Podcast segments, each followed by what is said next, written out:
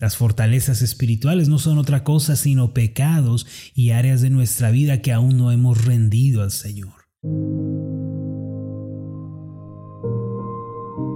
Estás escuchando Meditaciones Ascender con el pastor Marlon Corona. Acompáñanos a meditar esta semana en la serie titulada Libertad de las Fortalezas. El tema de hoy es Fortalezas Espirituales.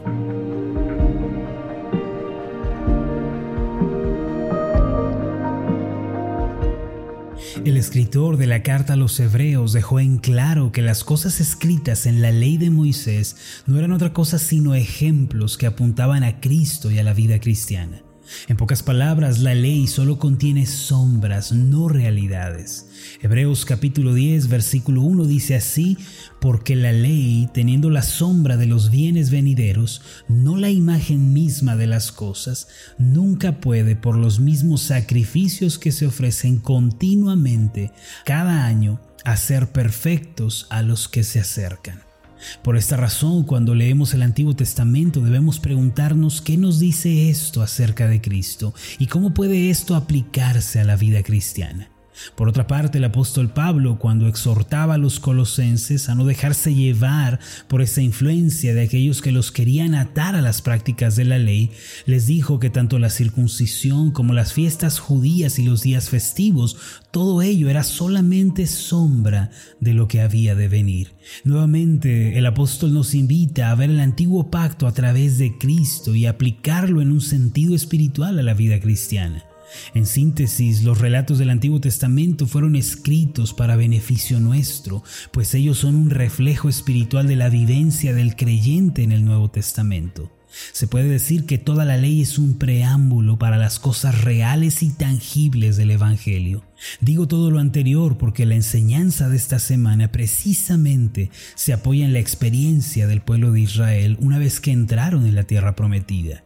Tal relato encuentra sus raíces en el Antiguo Testamento, en la ley de Moisés. Por esta razón, al mirar los versículos de hoy bajo esta perspectiva, podremos comprender la enseñanza y aplicarla a nuestras vidas personales. Como usted recordará, después de la muerte de Moisés, el valiente Josué guió a los israelitas a la conquista de la tierra de Canaán. Esta era una tierra de abundantes bendiciones, una tierra donde fluían la leche y la miel. En pocas palabras, se trataba de una tierra próspera y abundante. Para nosotros en la actualidad, esta tierra prometida es el Evangelio y es la nueva vida que hemos recibido de Cristo. De modo que aquellos que han nacido de nuevo pueden decir que están en un sentido espiritual en la tierra prometida. Todas las promesas de Dios nos han sido concedidas en Cristo. Toda la bendición de Dios reposa sobre nosotros que hemos creído en el mensaje del Evangelio. Con justa razón, Pablo le dijo a los corintios, porque todas las promesas de Dios son en Él sí y en Él amén, por medio de nosotros para la gloria de Dios. Quien ha creído en Cristo, mis amados, tiene las promesas de Dios y su gracia en su vida personal. Puede decir que se encuentra en la tierra prometida. Al igual que en el tiempo de los israelitas, nuestro valiente y nuestro campeón Jesucristo nos ha introducido en el reposo de Dios. Por Él nosotros nos encontramos en la tierra de las promesas y de las abundantes bendiciones de Dios. Además, como usted también recordará, Dios había ordenado a los israelitas que al entrar en la tierra prometida debían exterminar a todos los pueblos enemigos. Dicha instrucción la encontramos en Deuteronomio 20, versículos 16 al 18, en donde Moisés dijo, pero de las ciudades de estos pueblos que Jehová tu Dios te da por heredad, ninguna persona dejarás con vida, sino que los destruirás completamente, al Eteo, al Amorreo, al Cananeo, al Fereceo, al Eveo y al Jebuseo, como Jehová tu Dios te ha mandado, para que no os enseñen a hacer según todas sus abominaciones que ellos han hecho para sus dioses y pequéis contra Jehová vuestro Dios. Por mandato de Dios, los israelitas debían avanzar hasta acabar con todos los adversarios una vez que entraran en la tierra prometida. La advertencia estribaba en el hecho de que si ellos dejaban que algún pueblo prevaleciera, más tarde se levantaría contra ellos e irremediablemente los oprimiría. Esto era algo muy sencillo, ya que Dios mismo iría con ellos y pelearía sus batallas. Israel solo tenía que disponerse y avanzar confiando en Dios. Como el Señor mismo le diría años más tarde a su pueblo, así mismo era para ellos, no es vuestra la guerra, sino de Dios. Ahora, ¿qué quiere decir esto dentro del contexto del Evangelio y cuáles son sus implicaciones para nosotros el día de hoy? Esto significa que una vez que creemos en Cristo y venimos a la tierra prometida del Evangelio, enfrentaremos resistencia por parte de nuestros propios enemigos. Al igual que Israel, nosotros tenemos que avanzar junto al Señor, derrotando a dichos adversarios y rindiendo voluntariamente cada parte de nuestro ser al Señor.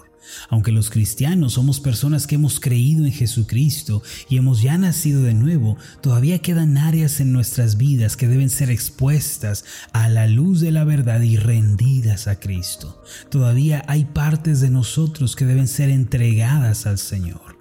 Podemos llamar fortalezas espirituales a estas áreas de nuestra vida que todavía no se han rendido a Cristo. Ahora, ¿qué es una fortaleza? Una definición básica de la palabra fortaleza es construcción fortificada, resistente y en ocasiones impenetrable. Esta palabra se usa en forma positiva y negativa a lo largo de las escrituras. Veamos algunos ejemplos bíblicos de la palabra fortaleza aplicada en un sentido positivo. Por ejemplo, el Salmo 27, versículo 1 dice, Jehová es mi luz y mi salvación, ¿de quién temeré? Jehová es la fortaleza de mi vida, ¿de quién he de atemorizarme? Aquí la palabra fortaleza se refiere a la seguridad y estabilidad que tenemos en Dios. También en el Salmo 46, versículo 1, podemos leer, Dios es nuestro amparo y fortaleza, nuestro pronto auxilio en las tribulaciones. Nuevamente el salmista afirma que Dios es fortaleza y que es ayuda para los que a Él se acercan. No obstante, en la Biblia la palabra fortaleza también se usa en un sentido negativo. En el informe de los diez espías que regresaron de explorar la tierra de Canaán cuando fueron enviados por Moisés, ellos dijeron, mas el pueblo que habita aquella tierra es fuerte y las ciudades muy grandes y fortificadas. Y también vimos allí a los hijos de Anac. Números capítulo 13, versículo 18. Ellos identificaron fortalezas que les impedían llegar a lo que Dios les había prometido. Ahora, quizá uno de los ejemplos más claros al respecto de las fortalezas espirituales es el que usó Pablo en 2 de Corintios capítulo 10 versículo 4 cuando dijo, porque las armas de nuestra milicia no son carnales, sino poderosas en Dios para la destrucción de fortalezas.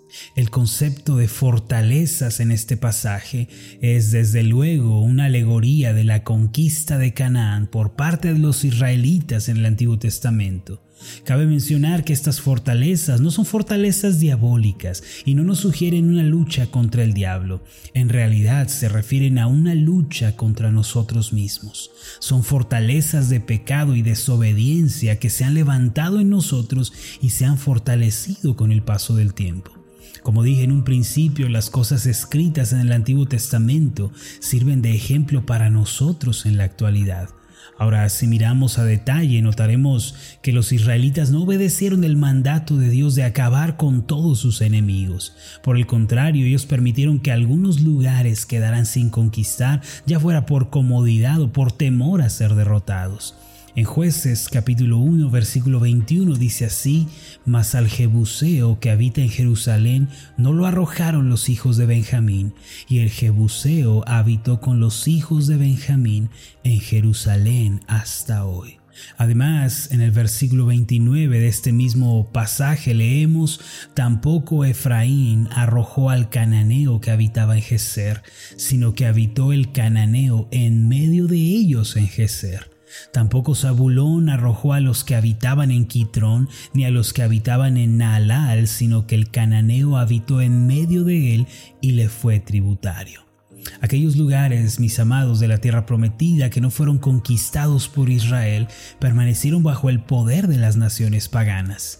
Dios les advirtió que si no derrotaban esas fortalezas enemigas, más tarde sus enemigos se levantarían contra ellos y los oprimirían de una manera terrible.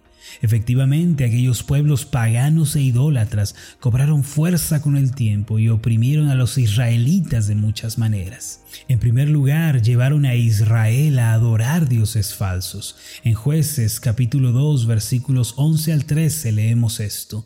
Después los hijos de Israel hicieron lo malo ante los ojos de Jehová y sirvieron a los Baales, dejaron a Jehová el Dios de sus padres que los había sacado de la tierra de Egipto y se fueron tras otros dioses, los dioses de los pueblos que estaban en sus alrededores, a los cuales adoraron y provocaron a ira a Jehová, y dejaron a Jehová y adoraron a Baal y a Astarot. En segundo lugar, los enemigos que no exterminaron los israelitas se fortalecieron al punto de robarles su territorio. En el capítulo 6 de jueces, en los versículos 1 y 2 leemos lo siguiente, los hijos de Israel hicieron lo malo ante los ojos de Jehová, y Jehová los entregó en mano de Madián por siete años. Y la mano de Madián prevaleció contra Israel, y los hijos de Israel, por causa de los madianitas, se hicieron cuevas en los montes y cavernas y lugares fortificados. No solo eso, sino que en tercer lugar, sus adversarios les arrebataron el alimento y los sumieron en una terrible desesperación. En los versículos 3 y 4 leemos lo siguiente, pues sucedía que cuando Israel había sembrado, subían los madianitas y los amalecitas y los hijos del oriente contra ellos, subían y los atacaban, y acampando contra ellos destruían los frutos de la tierra hasta llegar a Gaza, y no dejaban que comer en Israel ni ovejas, ni bueyes, ni asnos. Mis amados, esto tiene una profunda aplicación en nuestras vidas. Al igual que los israelitas al llegar a la tierra prometida, si nosotros no derribamos aquellas fortalezas espirituales que pueden llegar a ser la amargura, el rencor, la ira, puede ser la mentira, el orgullo, los pecados sexuales, la avaricia, la envidia, las prácticas ocultistas, etc. Si no expulsamos a aquellos enemigos, eventualmente se fortalecerán y comenzarán a afligirnos. Aunque hayamos creído en Cristo y le hayamos recibido como Señor y Salvador, puede ser que ciertas áreas de nuestra vida no se hayan rendido a su señorío. El diablo desde luego aprovecha esto para oprimirnos y privarnos de las bendiciones de Dios y de una vida abundante. Las fortalezas espirituales no son otra cosa sino pecados y áreas de nuestra vida que aún no hemos rendido al Señor. Durante esta semana quiero invitarlos a meditar en el tema libertad de las fortalezas espirituales. Es mi deseo que podamos experimentar una libertad más abundante y plena a medida que avanzamos en la palabra de Dios y rendimos nuestras vidas a Cristo. Él quiere hacernos libres y guiarnos a la victoria en la vida cristiana. Aprendamos del ejemplo de Israel y evitemos los errores en los que ellos incurrieron. Al igual que lo fue antaño, lo es ahora. El Señor nos dice, no es vuestra la guerra, sino de Dios. Permítame hacer una oración por usted. Amado Dios y Padre Celestial, te damos las gracias porque Jesucristo nos has traído a la tierra prometida del Evangelio. Tus promesas, tu espíritu, tus garantías nos han sido dadas a nosotros. Alabamos tu nombre por esto. Sin embargo, Señor, todavía encontramos áreas en nuestra vida que deben rendirse delante de ti, pecados que debemos confesar y de los cuales nos tenemos que apartar. No queremos ser como Israel, que aun entrando en la tierra prometida, dejaron que los adversarios se fortalecieran y los oprimieran. Danos victoria, Señor. Guíanos durante esta semana en el estudio para que podamos comprender en profundidad la bendición de la libertad que tú nos concedes. Esto te lo pedimos en el nombre de Jesús, nuestro Señor y Salvador. Amén y amén. Antes de finalizar, lo invito a hacer la siguiente declaración. Repita después de mí. El Señor me guiará a la victoria en cada área de mi vida. Amén.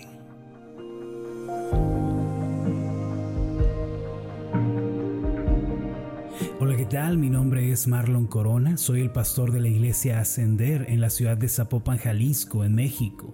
Le agradezco mucho por haberme seguido con esta meditación.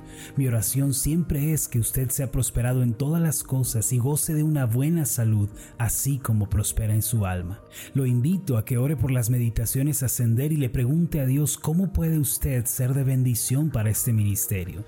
Las meditaciones Ascender son impulsadas y apoyadas por nuestros oyentes. Reciba un fuerte abrazo de mi parte. Que Dios le bendiga. Hasta la próxima.